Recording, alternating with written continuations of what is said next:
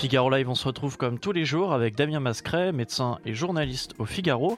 En cette période de confinement, il répond au quotidien à vos questions, vos préoccupations et vous aide à mieux comprendre les évolutions de la pandémie de Covid-19. Alors la deuxième vague qui pourrait se produire sera-t-elle pire que la première? C'est vrai qu'il y a certaines modélisations euh, qui ont tendance à montrer ça, effectivement, que la deuxième vague pourrait être pire. Néanmoins, comme toujours, il faut se méfier avec les modélisations parce qu'elles sont basées sur beaucoup d'hypothèses et comme on a affaire à un nouveau virus, euh, très souvent, eh bien, ces hypothèses reposent sur le comportement d'anciens virus, alors d'autres coronavirus, bien sûr, mais on sait aussi que des coronavirus euh, peuvent avoir des comportements complètement différents. Hein, si on prend le cousin, euh, le SARS euh, en 2002-2003, eh bien, il a disparu complètement en mai-juin et il n'est plus jamais réapparu.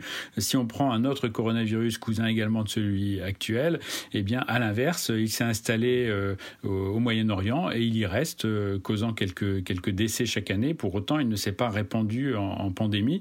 Donc, on fait des hypothèses et on va voir effectivement comment il se comporte. Ce qu'on ne sait pas aujourd'hui et qui complique encore plus les hypothèses, c'est que même lorsqu'il y aura eu euh, des confinements, euh, on sait que beaucoup de gens vont, heureusement d'ailleurs, conserver une certaine culture des gestes barrières, des précautions à prendre.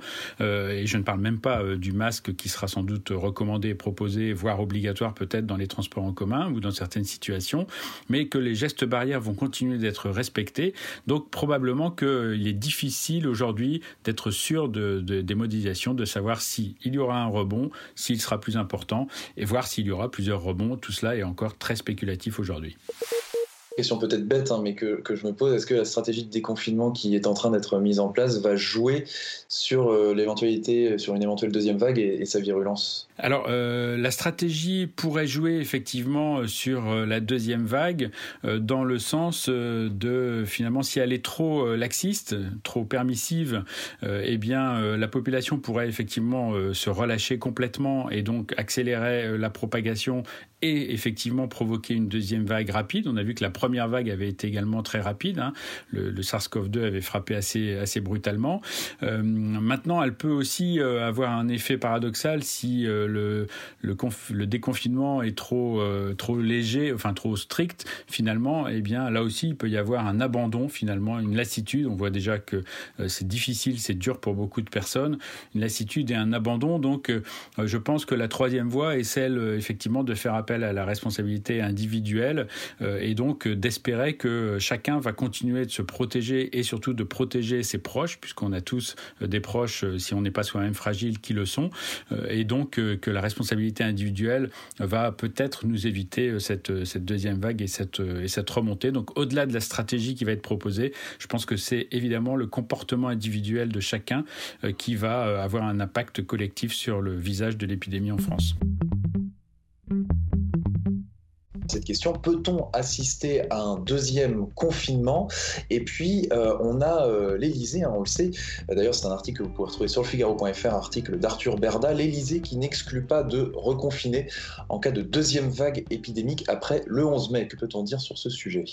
Oui, il faut considérer effectivement qu'il y a un risque de devoir reconfiner. Hein. C'est tout l'enjeu effectivement de ce déconfinement progressif et du respect des mesures barrières, de continuer au maximum à rester chez soi, en tout cas à, ne pas abuser finalement de cette euh, libération douce, euh, parce que sinon, eh bien, on va voir à nouveau réaugmenter euh, le nombre de patients et on aura tout de suite un indicateur, c'est le nombre de consultations pour symptômes de Covid, hein, de, de toux, de difficultés respiratoires, de fièvre.